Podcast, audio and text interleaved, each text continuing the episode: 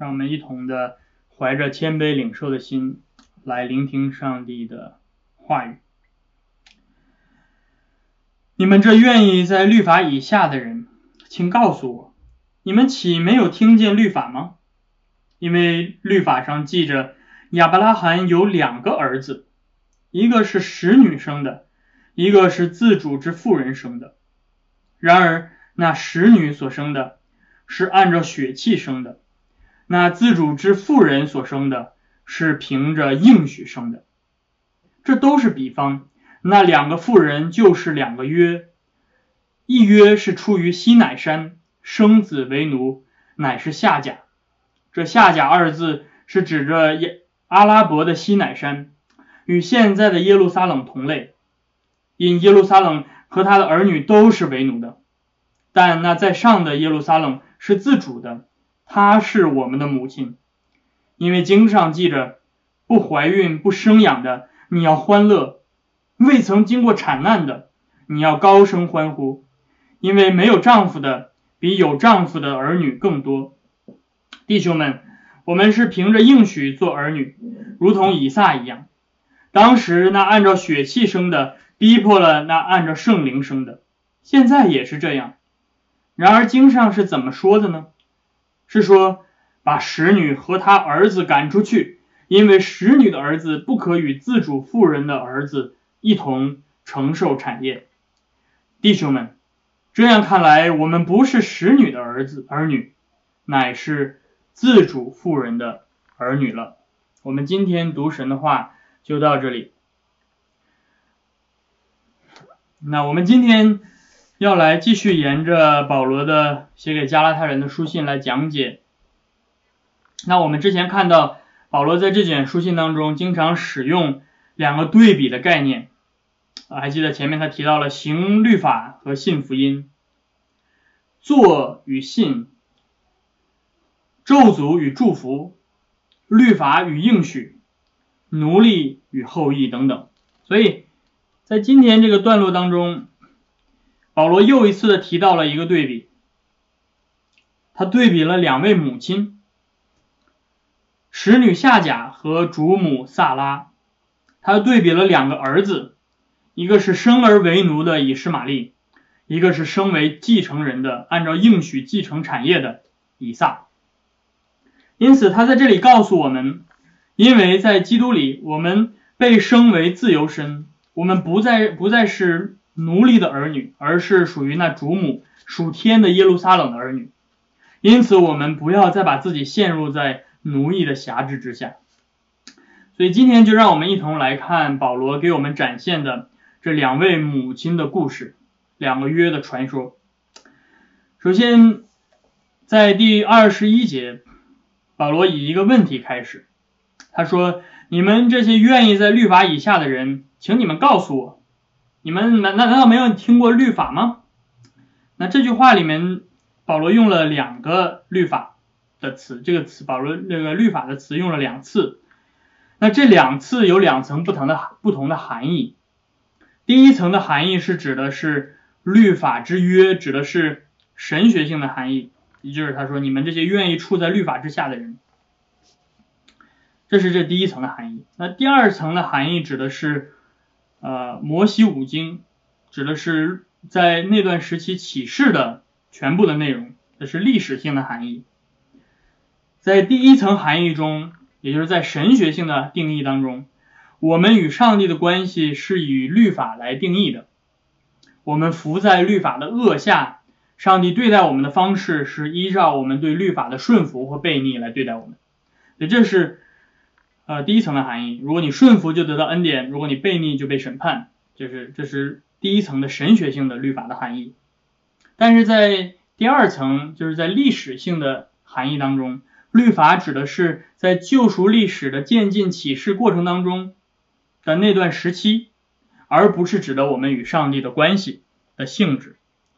因此，在这段呃，在这段所谓称为律法的时期当中，上帝依旧以恩典之约的方式，而不是以律法之约的方式来与他的选民建立关系。所以我们看到，就算是在摩西五经这个这段被称为律法这个时期当中，依旧有因信得救、因信称义的人。但是保罗说，那些凭着律法而夸耀的人，他们实际上并没有认真的学习律法。因为如果你真的认真学习，呃，摩西的律法书，律法本身就会把你引向福音。如果你好好听摩西的话，他就会指向，帮将你指向基督。福音已经在律法的时期被启示出来。作为历史性的定义，也就是摩西五经或者整个旧约时期，在律法中已经启示了福音。但是作为神学性的定义，作为上帝对待罪人的方式，律法与福音是水火不容的。现在保罗就要进入到旧约圣经当中，进入到这个历史性的律法当中去传讲福音。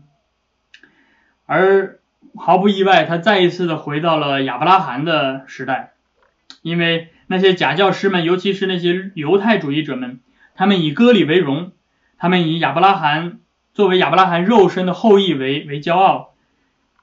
他们说，如果这些加拉太人想要成为亚伯拉罕真正的后裔的话，他们必须像亚伯拉罕一样受割礼，遵行律法。所以保罗才要不断的回到亚伯拉罕这里面去论证他的论点。啊，保罗提出了一个非常重要的论点，在第二十二节。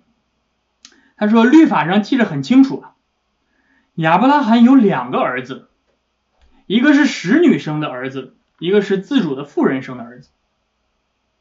所以，如果你自己把自己当做是亚伯拉罕的后裔，当做是亚伯拉罕的儿子，非常好。那你说的到底是哪个儿子呢？啊，当然，犹太人肯定会回答说，我们当然是以撒。”的，我们属于属于以撒，因为亚伯拉罕生以撒，以撒生雅各，雅各生十二个支派，对不对？这按照肉身的血统、家族的族谱来说，我们是以撒呀，我们是属于以撒的呀。但是你注意看，使徒在这里面强调说，如果你这样读圣经的话，那你就完全没有明白以撒出生这件事情的真正的含义。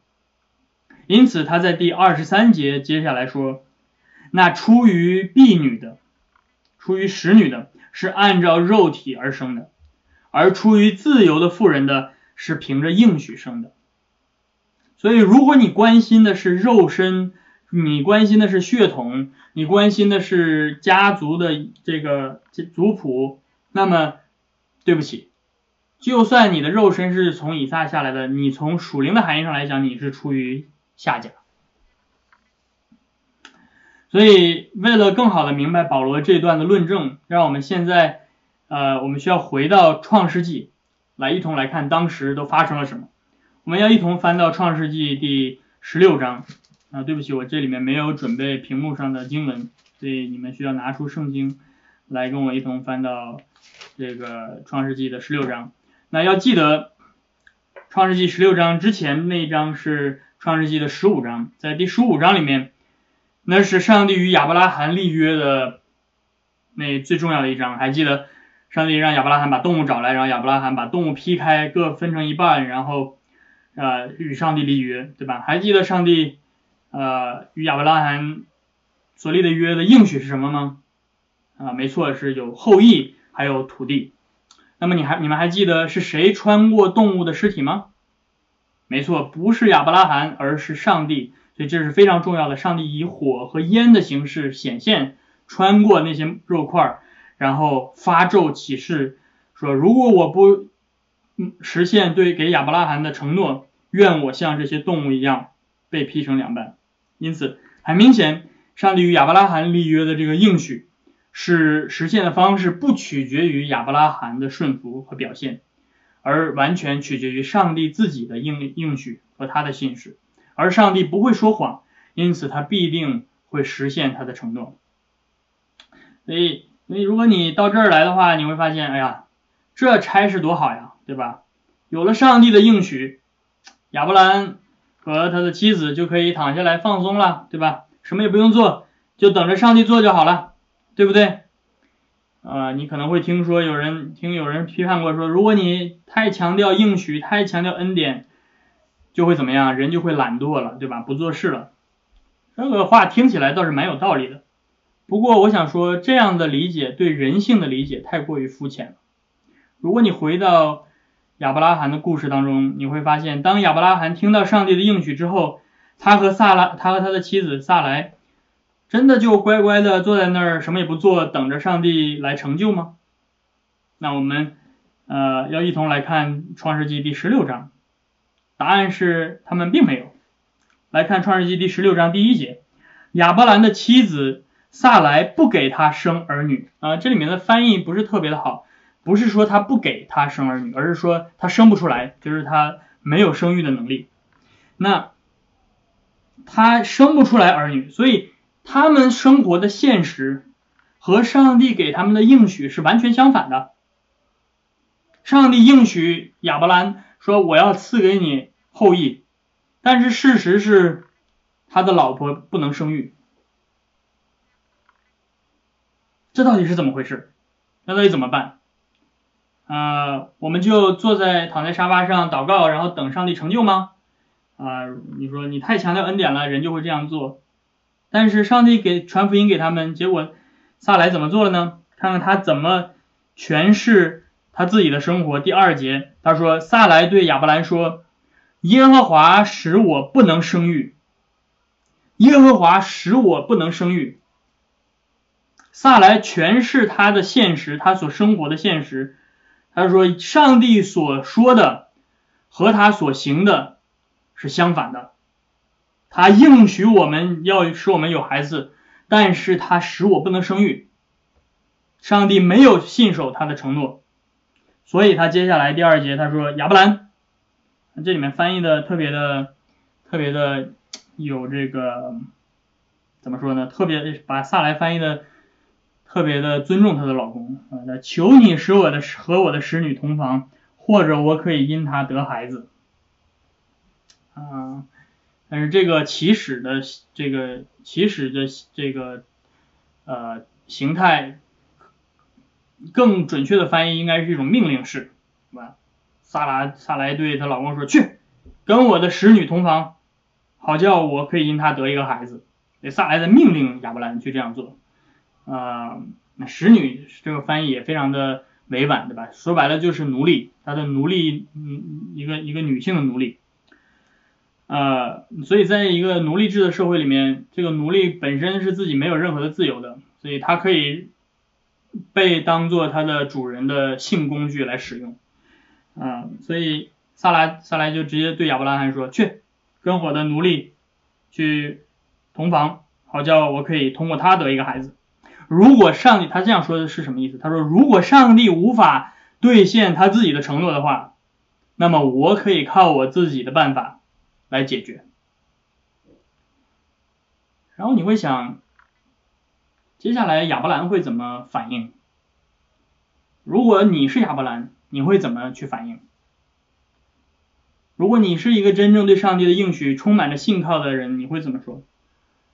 我想亚伯兰应该会对萨来说：“萨来，不要太急，上帝必定成就他的应许，所以我们不能够违背上帝的命令。”啊，但是你接下来看第二节，接下来亚伯兰根本没有劝萨来，反而说什么？亚伯兰听从了。撒来的话，这难道听起来不耳熟吗？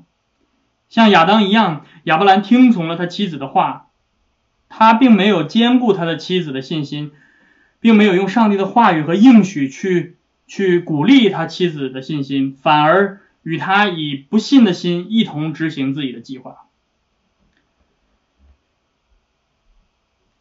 他们在用行动对上帝的计划说 “no”。你今天做丈夫的们，今天你们有没有用上帝的话语去鼓励你们的妻子的心？还是今天你们与用不信的心和和你们的妻子一同违背上帝的命令？结果怎么样呢？撒来的奴隶夏甲怀孕了，她生了一个儿子。给他起名十五节叫以实玛利，哇，他们的计划成功了，非常棒，他们用自己的努力实现了上帝的应许，看到没有？现在亚伯兰有了儿子了，他们他这个儿子可以继承上帝给亚伯兰的产产业了，哈利路亚，对吧？上帝的应许实现了。所以你们看到了没有？没有人真正愿意等待上帝，就连信心之父亚伯兰亚伯拉罕也没有真正的在这个时刻依靠上帝的应许，而倾向于依靠自己的智慧。因此，保罗说，这个孩子，这个以实玛利，是按照血气生的，或者说按照肉体生的。他的意思是说，这个孩子是按照亚伯拉罕他自己靠自己的努力生的，是靠着人的努力，是靠着人的智慧，是靠着人的计谋生的，而不是靠着上帝的应许生的。但是上帝来要废去。人的智慧，结果日子一天一天的过去，啊，一切都变得非常的顺利，对吧？上帝也没有责备亚伯拉罕直接的，结果你知道这日子一过就是十三年，啊，上帝在这十三年之间没有没有针对这件事情跟亚伯拉罕有任何的启示或者任何的责备，没有直接的拦阻他，对吧？然后接下来到了创世纪第十七节十七章，上帝突然十三年过后又向亚伯拉罕显现，这个时候他直接对萨拉萨来说话，他说你会生一个儿子。结果亚伯拉罕说什么？十七章的第十八节，亚伯拉罕对神说。但愿以实玛利活在你的面前。亚伯拉罕说：“不必了，不必了，上帝，谢谢你，我们的计划目前进行的很顺利，我们不需要你的帮忙。我们已经靠着自己的计划，已经准备了一个继承产业的，对吧？你现在不用再来插一脚了。但是这一次是上帝对亚伯拉罕的计划说 no。”上帝说：“第十九节，不然，你的妻子萨拉要给你生一个儿子，你要给他起名叫以撒。”我这这一句话，上帝根本没有在乎你自己的计划是什么，上帝根本不在乎你的计划有多成功，在你自己看来有多么的有多么的顺利。上帝说：“我的计划必要成就，我根本不会回应你。我告诉你，明年这个时候他会生一个，你给他起名叫以撒。”这就是一个上帝说说有就有、命立就立的一个一个神圣的话语。上帝为什么要这样做？我一想，亚伯拉罕、以撒来已经这样不信上帝，上帝为什么还要这样眷顾他，还要给他们孩子？像夏娃一样，撒来背逆上帝，但是上帝依旧要透过他。赐下那位应许之子，因为上帝本身他的属性，他是信实的，他绝不会食言。因此，过了一年，圣经在创世纪二十一章第十第一节那里面说，耶和华按照先前的话眷顾了萨拉，便照着所说的给萨拉成就。以撒出生了，以撒出生在这个。以行动抵挡上帝的应许的这样的家庭里，而保罗说，这个孩子才是按照应许生的。因此，保罗在这里面向我们呈现了两位母亲。翻回到加拉太书，保罗向我们呈现了两位母亲，一位是奴隶夏甲，一个是自由的妇人是萨拉，他们各自有一个儿子。那奴隶生的儿子是按照人的智慧、按照血气、按照人的计划而生的，而另外一个是照着上帝的应许而生的，是靠着圣灵的大能而生的。请把这个对比的画面记住。那么现在保罗要带我们从这个创世纪的历史进入到另外一个层面，就是进入到一个寓意的层面。他说：“这两个女人就是两个约，因此这是我们要谈的第二点，两个约。保罗在加拉太书第四章的第二十四节这里，他说这这都是比方。那这个比方这个字，呃，在新译本里面翻译的更准确一些，更准确一些，说这都是寓意。这两个妇人就代表着两个约。那保罗在这里面所用的寓意这个词，啊，他接下来使用的这种解经方法叫做寓意解经。我知道当你们听到这个词的时候，如果你们懂一些解经的历史，你们会很吃惊，对吧？保罗怎么会用这种方式来解经呢？保罗用这样的寓意解经来解释创世纪，是不是合理的呢？我们今天经常有人说。我们不能用寓意来解经，我们必须要用字面的意思来解经，对吧？历史、历史文法解经，或者是怎么怎么样的解经，反正就是一定要把这些东西都，呃，按按照字面的意思来解释。那在这里面，我不想过多的去深入的讨论解经的历史啊，或者怎么样，但是只是简单的来为保罗这样做的做法来解释一下。寓意解经在教会历史上有非常长的统治时期，但是很多时候这种解经方法被滥用了。例如以这个教父俄利根为代表的，他们把很多的寓意解经，把圣经原本的自然的解读搁置不顾，而试图去挖掘经文背后更深层次的寓意或者是一些神秘的含义。那这种解经走到了极端，就是把圣经当成是一种加密的代码。然后解经就变成破解密码一样的工作，对吧？呃，六六六到底是什么意思啊？对吧？啊，什么是七个七啊？什么是这个？或者是这个挪亚的方舟这些尺寸到底是什么含义啊？对吧？就像解解解读密码一样。啊，那当然这种解经方法我们知道是是太过极端的，但是今天随着自由派神学的兴起，我们面对了另外一个问题。也就是完全字面的、完全历史性的解读，任何寓意或者神学性的关联都被否定了。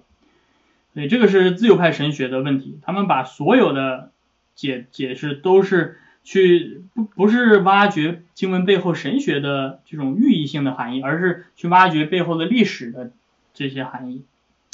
嗯，那与这种被滥用的寓意解经和绝对字面的解经都不同，改教家们强调，我们对圣经的解释应该是自然的解读，也就是按照圣经本身书卷的题材来自然的解读。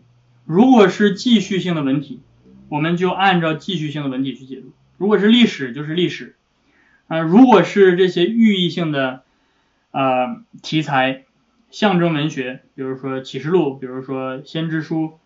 那我们就按照象征文学的方式来解释，所以我们不能把历史当作是预言来解读，也不能把预言当作是历史来解读。那问题来了，保罗解释创世纪用这种寓意的方式解释是不是合理的呢？创世纪是不是就只是历史而已呢？那答案是保罗这样解释是合理的。因为《创世纪》不仅仅是历史事实的记录，也是对历史的做出神学性诠释的作品。因此，圣灵既然是救赎历史的推动者，在他的手中，救赎历史就如同一部精彩的电影，环环相扣，前后呼应。因此，保罗在同一位圣灵的漠视之下，以这种寓意的方式来解释《创世纪》这段的。记载，他的寓意解读就没有否认历史和字面的意义，而是说，上帝在渐进启示的过程当中，已经埋下了将来要更清楚启示的主题和影像。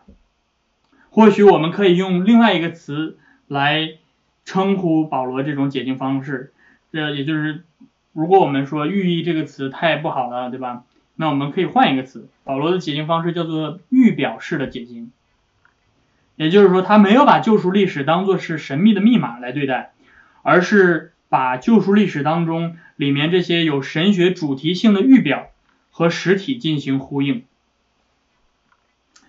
所以他在第这个，所以他在第二十四节这里面说，这两个女人呼应的对对照的相表达的。就是两个约。然后他接下来他说，一个约是出于西乃山，生子为奴，乃是下甲。这是什么约？这个约就是我们之前读上帝的律法的时候，还记得出埃呃出埃及记第二十章那里面，在西乃山上帝与他的百姓所立的约，所以在我们称之为摩西之约，或者有的时候称之为西乃山之约。但是保罗在这里面说，夏甲所代表的是这个摩西之约，这个西乃山之约。而保罗接下来说，这个约里面所生的都是在律法之下的奴隶。他说这个约所代表的是阿拉伯的西乃山，是与现在耶路撒冷同类。嗯，那另外一个约是什么约呢？萨拉所代表的是什么约呢？呃，他保罗在这里面没有明确的说。啊，但是我们从他前面的给我们指向的经文，我们可以大概的猜到，萨拉所代表的约是亚伯拉罕之约，也就是上帝以完全的应许的方式赐给啊亚伯兰的，而保罗在这里面又是对着加拉太人所说的，而他们说你们是属于这个约的，而加拉太人他们在这个时刻属于哪个约？他们是属于耶稣所立的新约，对不对？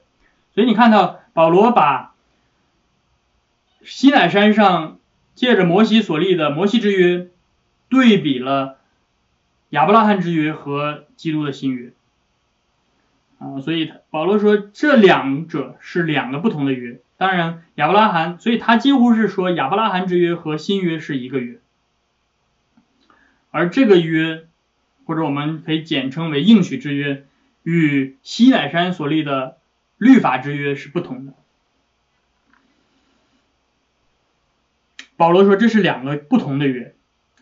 那被称为清教徒之父的剑桥神学家威廉啊伯金斯，他说他注解这段圣经，他说这两个约不能混为一个，这是两个约，意思是说这两者的性质、本质、类型上是两个。在西乃山之约里，是以是以色列的百姓向上帝发誓说他们会遵守承诺；而在亚伯拉罕之应许之约里，是上帝向亚伯拉罕发誓他必定应许承诺，呃，遵守承诺。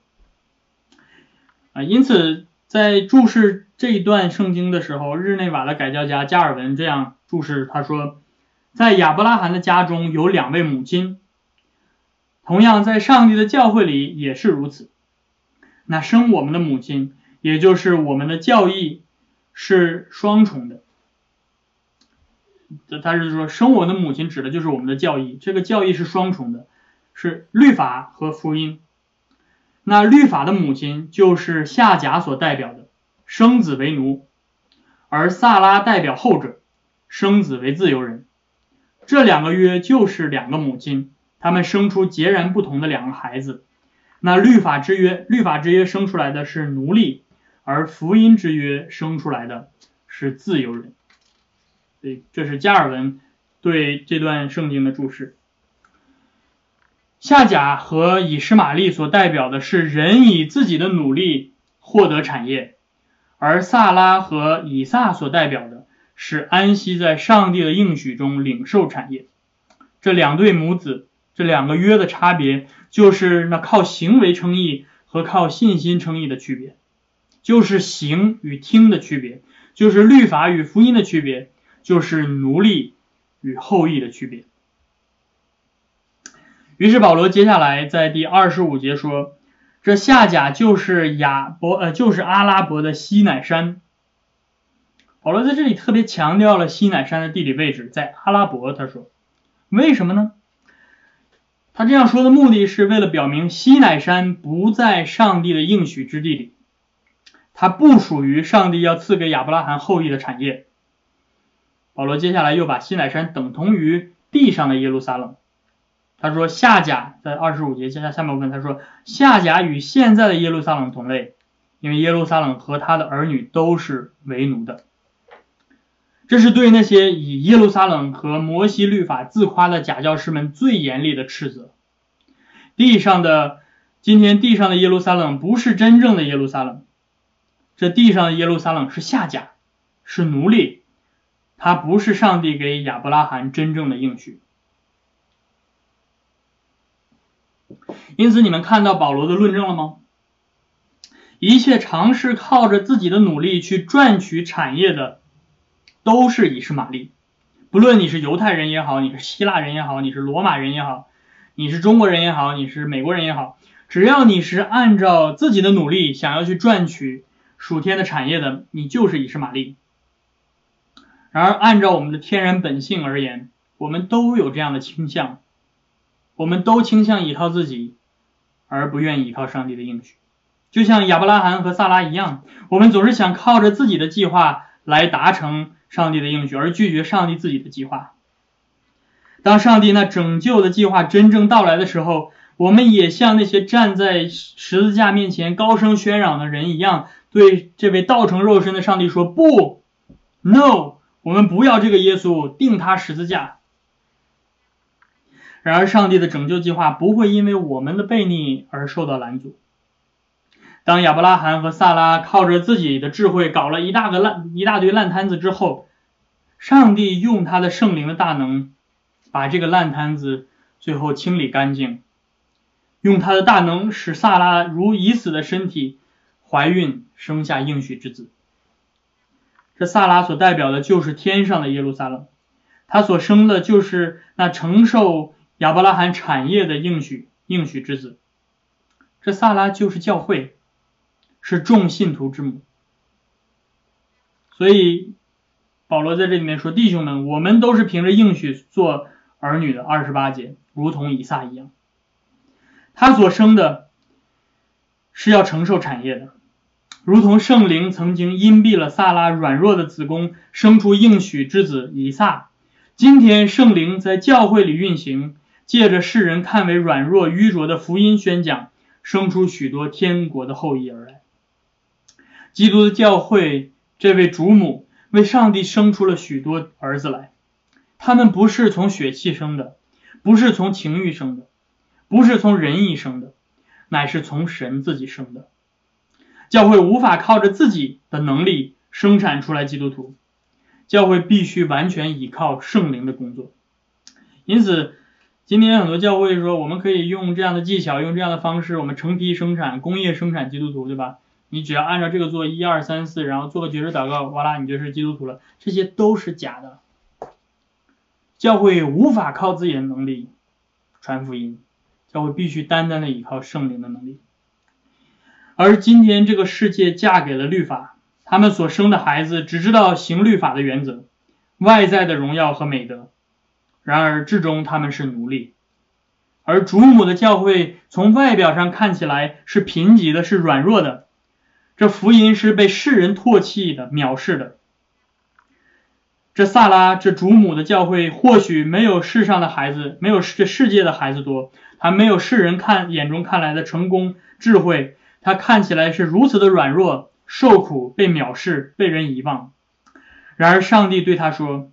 那不能生育的欢乐吧，高声欢呼吧。那被遗弃的妇人要比有丈夫的儿女更多。你的父，你的孩子要如天上的星那样多。然而到这里面，我们要扪心自问：我到底是谁？我到底是谁的孩子？这是我们要谈的最后一点。应用，你到底是谁的孩子？如果你认为你可以靠着自己的努力和美德，对律法的遵行来承受天国的产业的话，那么你就是以实玛利，你还活在律法的奴役之下。更可怕的是，你以后不会与这个产业有份的。但是如果你自己看自己是贫瘠的，是软弱的，是无助的，如果你放弃了一切对自己的依靠，如同近百岁的萨拉对自己的生育能力绝望一样，你对自己的努力完全的绝望，而你只单单的依靠上帝的应许和信使，那么你就是以撒，你是按应许生的。保罗告诉我们在亚伯拉罕的家中有以撒，也有以实玛利，也就是说，今天在教会里有真信徒，也有假信徒，在今天有真教会，也有假教会。不但如此，保罗在第二十九节说：“那按照血气生的，逼迫那按照圣灵生的。”现在也是这样。以施玛利年长，自是强壮，他有外在的荣耀和力量。保罗说他逼迫他的兄弟，这里指的是他嘲笑那个应许之子，藐视他。这个记载在创世纪第二十一章那里面。这对上帝应许的嘲笑，比任何的逼迫更可更恶毒。就如保罗当时被假教师们藐视嘲笑一样，同样，今天那些假教师们、那些假教会们，他们往往都有世界上的荣耀。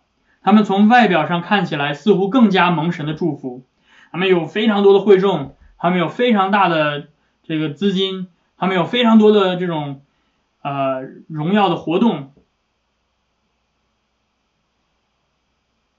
但是他们是不是那真正的应许之子？就像主耶稣也在世上被人逼迫嘲弄一样，我们必须。不要以那些外在的光鲜和亮丽来被迷惑，要记得主耶稣所说的：“你们如果属这世界，这世界必爱属他自己的。只是你们不属于这世界，乃是我从世界中拣选了你们，所以这世界就恨你们。人要把你们赶出会堂，并且时候要到了，凡杀你们的都以为他们是在侍奉神。在这世上你们有苦难，但是你们可以放心。”我已经胜了这世界。上帝没有遗弃他的子民，在第三十节，保罗给我们带来了真正的安慰和盼望。他说：“然而经上是怎么说的呢？把使女和他儿子赶出去，因为使女的儿子不可与自主妇人的儿子一同承受产业。有一天，上帝必亲自把一切为奴的都赶出上帝的家中。”因为他应许亚伯拉罕的产业是留给那应许的后裔的，我们与以赛一同享有上帝赐给我们的安慰。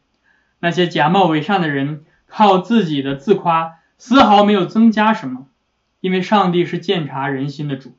尽管他们暂时会扰乱我们，逼迫我们，甚至有时暂时会居在教会的高位，但是至终他们与上帝的应许毫无关系。